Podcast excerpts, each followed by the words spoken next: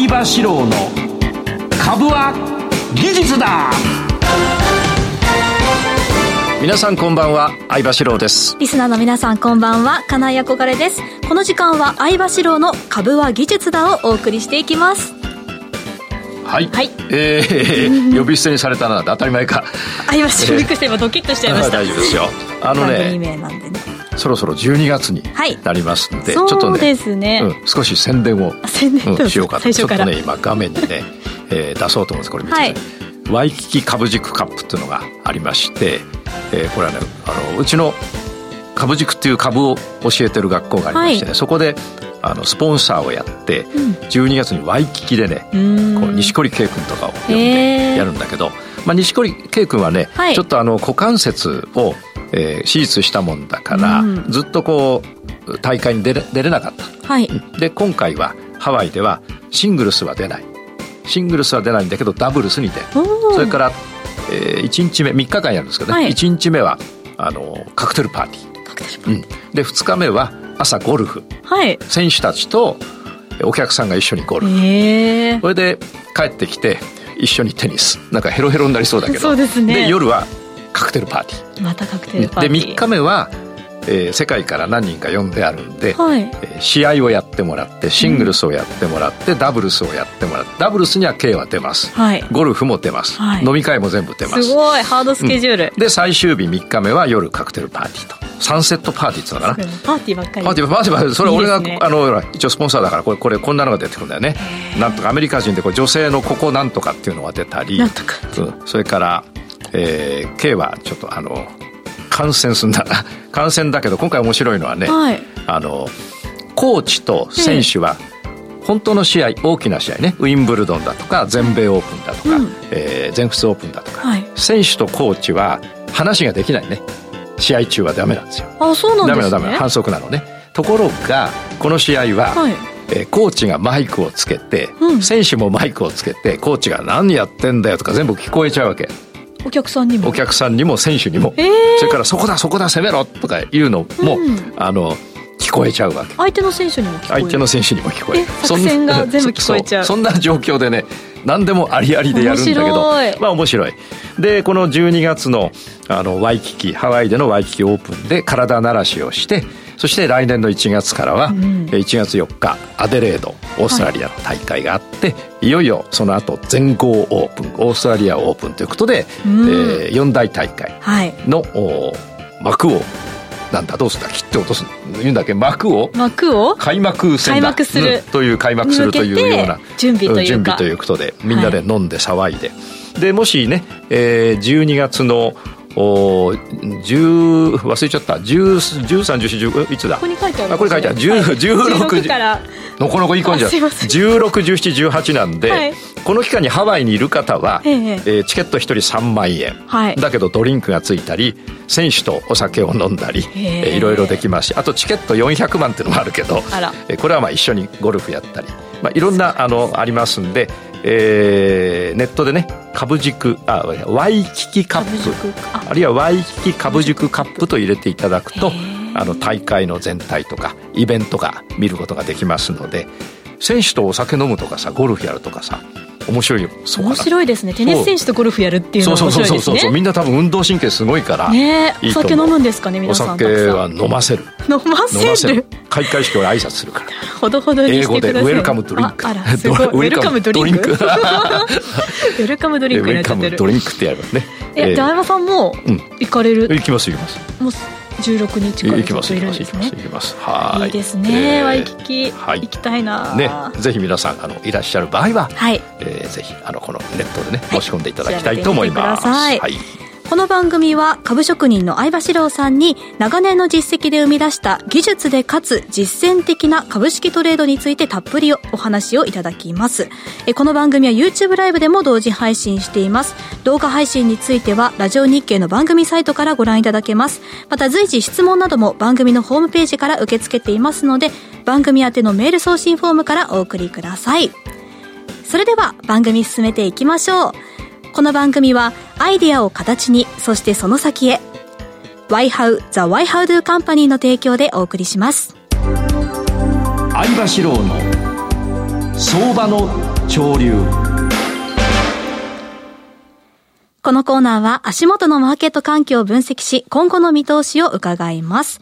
それでは今日の相場を振り返っていきましょう。はい今日の東京株式市場で日経平均株価は3日続落し、大引けは前の日に比べて134円99銭安の28,027円84銭でした。前日のアメリカハイテク株安が重荷となり、半導体や電子部品関連が売られました。下げ幅は260円を超え、節目の2万8000円を下回る場面がありました。ただ、売り一巡後29日の中国、香港株高やアメリカ株価指数先物の上昇を交換した買いが株価指数先物に入り、株価全体を下支えしました。28日のアメリカ株式市場では、アメリカアップルの iPhone の生産調整が伝わったことで、同社株が売られました。東京市場ではアップルに電子部品を供給する村田製作所やアルプス・アルパインなどに売りが出ました。アメリカ連邦準備理事会 FRB の交換から金融引き締めに積極的な高派寄りの発言が相次いだことも投資家のリスク回避姿勢につながりました。日経平均は前場中頃から底堅く推移し、前日に急落した中国香港株式相場が大幅反発。しますと、株価指数先物に短期筋が買いを入れました。新型コロナウイルスの感染拡大を封じ込める中国のゼロコロナ政策の抗議活動に対する過度な懸念がやや後退しました。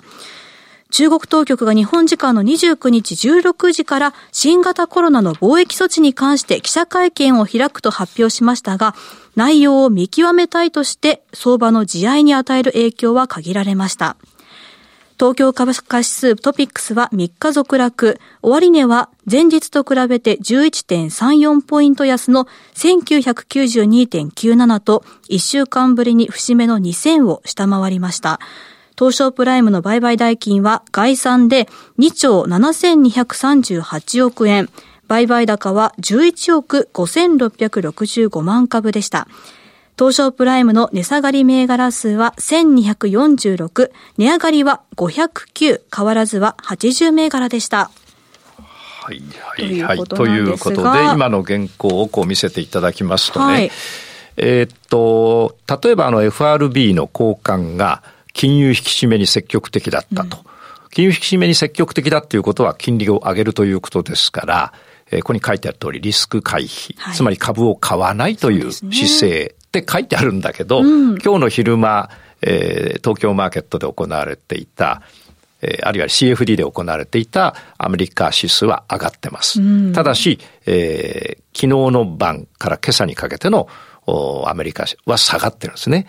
だから、昨日下がって、で、一時的に今日何かを交換して、書いてますね、ここにね。はい、最初に書いてね、交換して上がったと。はい、だから、一日一日変わるので、うん、えー、もうちょっと中期の流れを見ないと、と思うんだよね。もう少し長い目で。そうそう。それから中国の、なんていうかそのゼロゼロコロナが、もしかしたら、その抗議活動がですね、えー、過度だったのが懸念がやや後退したと。で、今日、なんだ ?4 時からかい？はい、そうです。もうやったのかな？あ、これ、ああ、見ときゃよかったな。失敗したな。もう一回これ番組やり直すわけにいかないもんな。これ生だもんな、しょうがないよな。これやったらしいよ。はい、で、えー、もしこのゼロコロナを見直すのであれば、交換して当然変われるだろうけれども、うんえー、ゼロコロナが終わって変われるけども、まあ、あんまり変わんない可能性もあるわけだよ。あの、中長期で言ったら。そうです、ね、うん。だからそこでガーッと買っちゃって、バーッと上がるとこに飛び乗って下がっちゃっても、これは問題がある。で、この原稿をね、これから1年、2年読んでいただくと、はい、なんか、先週何かを交換して上がったって言ってて、今週はなんか、なんかを、あの、なんだ、嫌がって下がったとかさ、もうなんか短期で見ると、今日はいいけど明日は悪いかもしれないっていうことの繰り返しだということに、リスナーの皆さんは気づいていただきたくて、つまり今日いい、いいからみんな買ったって言ってても3日後ぐらいにはなんか、あの、これで、えー、なんだ、売りになっちゃったとか、で、売りになっちゃったって言ってみんなで、あらっつって買いを手締まってたら、それから四五日したら、何かが交換されてて、そんなことばっかりで、これ。そうですよね。今度さ、あの、俺、ラジオ日経でこの原稿さ、はい10年ぐらい集めてもらって、はい全部こう分析するとね、面白いよ。もうね、好きだって言ってて、1週間後ぐらいには嫌いだって言ってね。気が早いき気が早いんだよ。んうん。そう、気が早い。困っちゃいますねうんそういうことをちょっとね、気をつけなきゃいけないっていうのを今日、あの、はい後の、えー、なんだ、相場の提言、相場の提言じゃないよ。すいません相場の提言で、い、つまでも言うかんで。私今日ね、全部これうん、相葉さん、相場さんって全部相葉さん、こっちはど相葉さんこっちは相場さん、全部ひらい偉い書い。さすがに勉強した。偉い偉い。あと原稿読むのうまいね、やっぱね。いえいえうん。いい感じ。ということで、はいあの皆さんにそれをお伝えしたいなと。つまり、その振り回されないという。しかも世界のいろんなところでいろんなことがちょこちょこ起きてるので、そうそうそうそう。何を信じていいかって、その通り。中国では、まあ、ゼロコロナがもしかしたら緩和されるかもしれなくて、それで飛びついて買っちゃうけど、今度はアメリカの金利やっぱ上げるかもしれん。だって高花が言ってんだから、ねこれはねて、そんなのに乗っからないで、もうちょっと方法があるという話です。何を信じればいいんですか、それはね、俺を信じればいいな。っていう、そうそうそう。そこまではちょっとあれだけど。今日ね、はい。日経先物のチャートを見ましてね。はい。で、今日この番組の始まる前に、あのー、金井さんにね、憧れちゃんにはい。見てもらいましたが、ええ。日経先物は、はい2万8000円でもう3週間、2万8000円の上で3週間いるんですよ。かといって、極端に上に行くわけではない。はいつまり、2万8000円を割り込まず、2万8000円近辺で動いていると。で、2万8000円っていうのは、なんだっけ ?2000 円ごとだから。2000円ごとでうん 2, 2万8000円を超えるか超えないかっていうのがすごく節目のラインっていうそうそう、その節目のラインで、はい。3週間止まってるっていうことは、い、ずれ動くということ。うんうん。で、いずれ動くのに、えー、憧れちゃんに見てもらって、えーリスナーの皆さんにも、あのーこの後の YouTube ライブで見ていただきますが、えー日経先物の、週足のお移動平均線。はい。これがですね、えー、20えー 10, 週10週と、それから50週と30週が今、同じ点にあるわけです。みんな集中してね。みんな集中してる。で、上がるときは、集中したやつが上がっていくからばらけていくわけだ。移動平均線が。こんな感じでね。はいうんで、やがてそれが上がってくると、最後は収束して移動平均線が集中する。で、集中すると今度逆の方向に動くと。で、今、まさに下げてきて、えー下げてきて、下げが止まって、あの、天井どこかだったかと、今年の4月とか、はいそれから今年の10月ぐらいなんだけど、移動平均線が全部下げてきて、ところが、えー今週ね、やっぱ集中したんで、いよいよ上にばらけるか、下にばらけるか。こういうタイミングに、あの、なってきたなと。なるほど。でそれ、どっちかってどうやったらわかるんですか？これはね、あの、コイン貸してくれればちょっと投げてく れそういうのは誰でもできますから。誰でもできるな。はいうんそうだよな、はいうん。これは俺は言わなきゃいけないんだけど。そうなんですあの、これね、えっ、と、ブレた方に、ブレたつかあの、抜けた方についていく。下に抜けたら下について、上に抜けたら上についたらいいと思うんだけど、現状はこの緑のあ移動平均線、10周移動平均線の下値が切り上がってるので、はいこれだけでどっちか言わないと、あの、首絞めるぞって言われたら、上なんだよね。うんただ、集中した後は、下に抜けることもあるんで、とにかく抜けるのは間違いない。どっちかに。これは過去のやっぱ歴史が、移動平均線の歴史が物語ってる。なぜかっていうと、過去50週と、それから10週と30週が同じ点にあるってことは動かなくなったということです。はいで、動かない後、売る人が出るか買う人が出て、そこからマーケットの綱引きがブワーッと動き始まる。はい。だから今お子さん小さいけど、小学校、あ幼稚園入って小学校入ったりしたら、綱引きに親出るから。綱引きに。そうするとね、最初動かないのよ。前も言ったけど、最初動かないんだけど、しばらく、こう、小さく小さく動いてる後に、その後急にどっちかにズリズリズリって本当に行くの。である先生はね、はい。どっかでね、あの、捻挫したり、だ動き始めてからが激しいから、はい。日経の、えー週足、先物の週足をリスナーの皆さんはこの番組が終わったらご覧いただいて、はいあ、本当だなと。で、過去にそういう、そういった状況になった後は、どういうふうに動いたんだろうっていうと面白くなると思います。ちょっとでも出た方にうん狙えばいいまあんですね。ちょっとか、まあちゃんと出たとこね。ちゃんと出たところなんですね え。それからね、はいあもう一つお話したいのが、まあこの後のおコーナーでもお話ししますが、はい今の相場の流れっていうと、先ほど原稿で読んでいただいたように、はいなんつうかな、いろんな評論家のおじさんたち、あ、俺もおじさんだけど、あの、なんていうかな、いろいろ同じタイミングで同じ議論をするけれども、うん、これはそうじゃなくて必ずしも、あの、今は下げている。今日下げています。はい、今日下げているけれども、上がっている途中の下げの銘柄もあるし、それから今日下がっています、全体が。はい、本当に下がってる途中の下げもあるし、はい、だから一概に、一律に評論はできない。銘柄ごとに評論するしかないと思いますね。で、この後のコーナーでそれを詳しくお話ししようと思います、はい、一時的なものか本格的なものかっていう見極めの仕方、はい、そうです。もうなんかいい感じになってきたじゃん。そう、その通りです。ね。はい。はい、この後のコーナーでお願いします。はい、以上、相場志郎の相場の潮流でした。ワイハウことザ・ワイハウドゥカンパニーをご存知ですか？ワイハウは音楽と IT を融合させたエンターテイメント事業、IT ソリューション事業、飲食関連事業、教育事業など幅広いジャンルの開発とサービスを行う企業です。音楽と IT 技術の融合 NFT 事業やブロックチェーン事業を推進するために音楽家であり最新の IT 技術に深い知識を持つ小室哲哉氏とエンターテインメント事業を通じてさらなる飛躍を目指しています。多くの出会いや情報ネットワークを通じて先端的でユニークな顧客価値社員価値社会価値を発見し真に豊かな生活文化を創造する。アイデアを形にそしてその先へ。証券コード3823ザ・ワイハウドゥカンパニーワイハウ。詳細は番組ウェブサイト右側のバナーをクリック。もしくはワイハウで検索。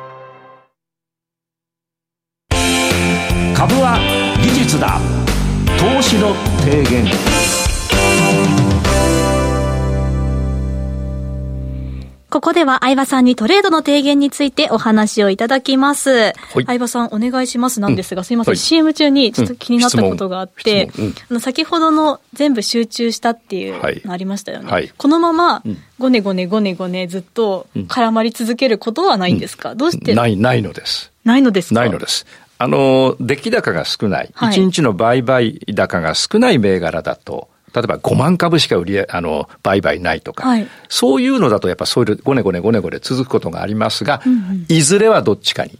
じゃないと買う、下で、ごねごねなると下で買ってた人が利益確定するし、上で買ってた、えー、買ってた人が今度は、あ、ちょっとダメかなと思って、うん、ロスカットしたりしますから。例えば、過去の、えー、マクドナルド、はい、日本マクドナルドのチャートを皆さんご覧いただくと、ずっとごねごねしてます。どれくらいですか？うんとね、半年とか1年とか。でも、まずそれは例外で、その他の銘柄は、えー、移動平均線が集中して株価が動かなくなると、その後どちらかに大きく動いてます。大きく大きく。うん、大きく。うん。やっぱりマーケットっていうのは、えー、売ったり買ったりして、それぞれ利益を上げていくっていうのが、まあ、基本的に皆さん考えてますから、はいうん、動かなくなると、持ってる人は手じまう。でも手じまいを全部買いの人が吸収して、えー、手じまい終わっても買いの人が多ければもう、誰も売らないのに上がっ、買う人が多いわけだから、需給関係でいくと上がっていくし、手じまいの方が多くて買う人がいなきゃどんどんどんどん下がってきますから、はい、動かなくなった後はどちらかに必ず動くと。いうことなんで、先ほど見ていただいた日経先物の、あまあ、消し、消しちゃった。日経先物の移動平均線は集中してますから、はい、どちらかに動くのが面白いと。ということですね。全部集中してるともう何かが大きく起きる直前なので。そう。なんかワクワクしますね。ワクワクしますね。ねどっちだどっちだそう、ワクワクするんだね。えー、じゃあ次の話はい、お願いします。で、今の話ですが、はい、すいません今日の投資の提言ではですね、はい、方向感が出ている銘柄をあの、売り買いしましょうと。うん、例えば先ほどの方向感が出ていない過去の日本マクドナルド。はい、1年ぐらい株価が動かないわけだから、うん、1000円か1500円、ずっと1000円。これは我々から見たら、あまりね、配当狙い以外は買う意味がないわけで、動かないからね。で、例えば動かない株を1年持ってたって何もならない。うん、なので、えー、リスナーの皆さんは株の売買で利益を上げようということですから、やっぱり方向感が出ていれば、動くので、買えば上がる。はい、あと買った後しばらくすれば上がる。うん、から、空売りを入れた後しばらくすれば下がる。はい、という、1年も動かなかったらお金が寝たままだから。そうですよね。ねもったいない。もったいないということになります。なので方向感が出ている銘柄を狙った方がいい。はい、じゃあ方向感が出ている銘柄っていうのはどんなものかっていうとですね、うんえー、あるいは出そうな銘柄。はい。それは移動平均線が集中してるやつは出そうな銘柄。今後動きますよ。そうですねそれから、現在の個別銘柄、日経先物に限らず個別銘柄いろいろありますね。トヨタだとか日産だとかマツダだとか、一応自動車全部やらないと不公平なからな。うん。全部言っときまし全部ね、えーそういう個別銘柄はですね、はい。冷やしで見ると、お前本当はど、お前って言うとかわいそうだな。あなたどちらに動きたいの、っていう、要するに、トヨタね。トヨタ今2000円近辺で動いてますが、はい。2000円ちょっと超えたと思ったら1980円になって、はい。1980円になったと思ったら2010円とかなって、どっちに行くのかな？なんか2000円の上、下でこう今ギリギリ？2000円の上に行ったり下に行ったりをこう行ったり来たりしてるわけですよ。で、これやはりですね、綱引きで、いずれどっちかが強くなる。売る方が負ける。まあ、もう要するに売り終わっちゃって、買う人しかいなければ上がっていく。はいそれから、買う人が一生懸命買ってるんだけど、はい売る人がうもうガバーッと来ちゃうと、んやっぱり負けて下がっちゃうんだな。だから、あの、ほうまだ今トヨタは方向感がないという言い方になるわけだけれども、いずれ動くでしょうと。はいで、冷やしで見てると、今日いろいろたくさんの銘、たくさんの銘柄を見てきたんですけど、はい冷やしで見るとね、方向感がないように見える。うん、なぜならば、日経先物は2万8000円近辺でずっと3週間止まってるわけじゃない。はい。ということは、そんなに動いてない。うんうん個別銘柄もおそらくそうなんでね。うんところがね、えー週足を見ていただくとわかるのは、方向感が、あの、ある銘柄がある。上げの方に動いていて、今だけちょっと止まっている。あるいは、下げの方に動いていて、うん今だけちょっと止まってる。うんうんうんというのがわかるんで、冷やしだけ見るとみんな止まって見えてるの。そうですね。一歩下がるってことですね。そうそうそうそう一。歩下がってみて。そう。ちょっとしゅ、一歩下がって、広い目広い目、長い期間で、週足で見ると、あ、なんだ、この銘柄は上がっている途中で、今、揉んでる。あるいはちょっと下がってるけど、上がってる途中っぽいなっていうのがわかります。はいだから、今ね、あの、週足で見ると、その株価の立ち位置。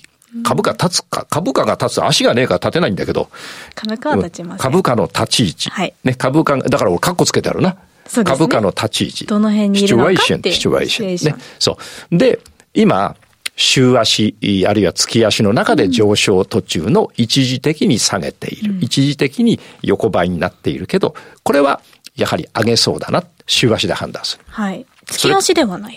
うーんとね、月足でもいいです。月足で明らかにトレンドが出ていればそうだと思う。ただ皆さんのおトレードのスパンだと、月足を見ながら週足を主体に今見て、えー大丈夫かなっていう感じがします。月足を見るときは本当に天井、あるいは大底。過去の高値まで来ちゃったやつはもう上がらない可能性が高い。過去の安値まで来ちゃったやつは下がらない可能性が高いんで、月足はそういう見た方がいいかもしれません。週足で行くと今の立ち位置がよくわかる。月足でもいいですね。それからね、もう一つ。だから皆さんにはまず方向感が出ていないと、先ほど言ったマクドナルド。はい。1年ぐらいさ、ずーっと1500円ぐらいだから。うんこれはちょっときついわけよ。ちょっともどかしいですね。もどかしい、もどなんかむ難しい言葉ですけど、もどかしい。だから方向感が出てる銘柄を探すのは、はい日足じゃなくて、えー週足、月足ですと。はいもう一つね、あの、今度は、じゃあ、週足を見たときに、はい果たして、これは上昇途中の銘柄で、ん今は、んあの、今日は下げてますから、全体が。今は下げているだけなのかと。はい上昇途中で下げているだけなのか、うんあるいは本当に下げちゃうのか、はいあるいはどっちに行くかわからない場面なのか、はい。まあ一般の人にはわからないわ。そこが一番大事。大事だよね。そうするとねはい。週足と日足、どういう風に動くと、あの、今は上昇途中の下落で、うんえー週足と日足、今どういうよ状状況だと、今下落中の本当に止まってるところで、いずれは下がっちゃうのかっていうのが、はあの、わかるように勉強しなきゃいけない。はい。で、そのためにこの番組はあるだ、あるだです。あるいはあの俺やってる株軸とか、はい本屋に売ってる本がいっぱいええ出てんだよ。はいでも最近出してないからね、もうあんま出てないんだ。これから出しまくるから、12月15日に、かな ?15 日にまた本出します来年は、うん、来年は1日ごとに本だ。一日ごとに？そううん3ヶ月か4ヶ月ごとに本を出します。すねえーということでね、えーじゃあ何を皆さんにお話したいかっていうと、はい勉強の話を先週しましたし、はい先々週もしましたが、チャートでいろいろ読めるんだけれども、チャートの勉強をしなきゃいけないと。ところが、例えば2週間勉強してやったけどうまくいかなかった。はい、あるいは1ヶ月勉強してやったけどうまくいかなかったっていう人たちはいるわけ、当然いるよね。で、憧れちゃんも多分今から勉強して、じゃあ明後日効果が出るか、半年後出るかわからないけれども、うん、とにかく、その、値動きの勉強をする中で、えー、うまくいかないからって諦めちゃったら終わりで、その間、まあ、我慢が必要だね。我慢が必要。あの、英語の勉強だってね、例えば、あの、なんだ、試験、英語の試験、あるじゃない？なんだっけ、あの、えー、 TOEIC とか？ TOEIC とか？はいうんさすが英検で出なかったね。うん。 TOEIC とか TOEFL。いや、なんかすごいじゃん。インターナショナルじゃん。そう、 TOEIC とか TOEFL とかあるじゃない、はい、あれだって、結果が出るまでに時間、時間かかるっていうのはさ、試験受けて発表までに時間じゃなくて、はい、やっぱり一回ダメだ、じゃあ600点だったと。ね、これを700点したいとき、いきなり1週間勉強したから600が700点にはならない。うん、でもその間我慢して我慢して、結果が出ないんだけど我慢して、なんつか一つのこう節目を超えたときに、成果がぐわーっと出るような感じになりますから、はい、ぜひね、その、チャートの勉強で、えー、結果が出ないとか、ある程度、ある程度結果出るけど、例えば5勝、えー、2、3敗とか、5勝2敗とか、あるいは、えー、6勝3敗とか、うん、なかなかこう、勝ち越せないなとか、いう人もそこまで行ってるんだから、うん、そこから一歩踏ん張って我慢をして、我慢をして、結果が出ない時に我慢して勉強を続けることで、やがてですね、結果が出るようになるんで、それはあの、ご飯食べてさ、はい、さっき食べたご飯がすぐうんちなんて出ないわけだから。今出たとしたら前のご飯だよな、あれ多分ね。そうですね。こんなことはいいのかな？これ、これはあの放送禁止用語じゃない、ね、大丈夫だと思います、うん、そう。だから、ね、あの、ぜひね、我慢をしてほしいと。相葉さん我慢得意なんですか？あんま得意じゃないけど、なんかね、この相場だけは我慢できるんだよね。ええー、なんででしょうね。だから、まあ、向いてんだろうな。向いてるとかね、最初は向いてなかった。とにかく我慢してやってる間に、あのー、我慢できるようになった。空手だってそうさ。だって、普通の人空手でさ、初段取るのにさ、どうだろう。うん、4年ぐらい取れるんじゃないかな。俺9年かかったからね。でも9年からあとはさ、もうずっと我慢できるようになったから、ずっと上まで取れるようになったし、だからね、あの、遅い早いで言ったら俺遅い方なんですよ、何でも。ただ、あの、その遅い間我慢してるから、我慢した後はこう抜けていけるんで、ぜひね、リスナーの皆さんも、それから憧れちゃんもね、はい、これから勉強するときに、あの、我慢し続けてほしいなと思います。我慢の時間が大事なんですね。大事です。お後がよろしいようで。ありがとうございました。はい、以上、株は技術だ、投資の提言でした。この番組はアイディアを形に、そしてその先へ、YHOW The YHOW Do Company の提供でお送りしました。そして間もなくエンディングです。エンディングですね。えー、28分20秒まで、あと15秒ですけど、あのー、まあ我慢だな。我慢だな。我慢、忍耐力どうやってつけられるんですか、ね？うん、熱心にそれを一生懸命、あの、将来を見据えてやろうって決めるといける。動きたくなっちゃいますよね。なっちゃうね。うん、大丈夫。特にああいう集中してぐるぐるぐるぐるずっとされて、うん、マクドナルドがそれはその我慢はしない方がいい。それは銘柄選定の失敗です。それは違うんですね、うんうんうん、それは我慢あの練習準備は我慢、だけどトレードはあんまり我慢しないような銘柄を選んだ方がいいな。すぐ結果が出なくても、皆さん我慢して我慢してやりましょうよ、ね、ありがとうございます、えーはい。それでは、うん、ここまでお送りしていきましたが、はい、ここまでのお相手は相葉史郎さんと金井憧れでお送りしました、はい、ではいきます。株は、技術だ。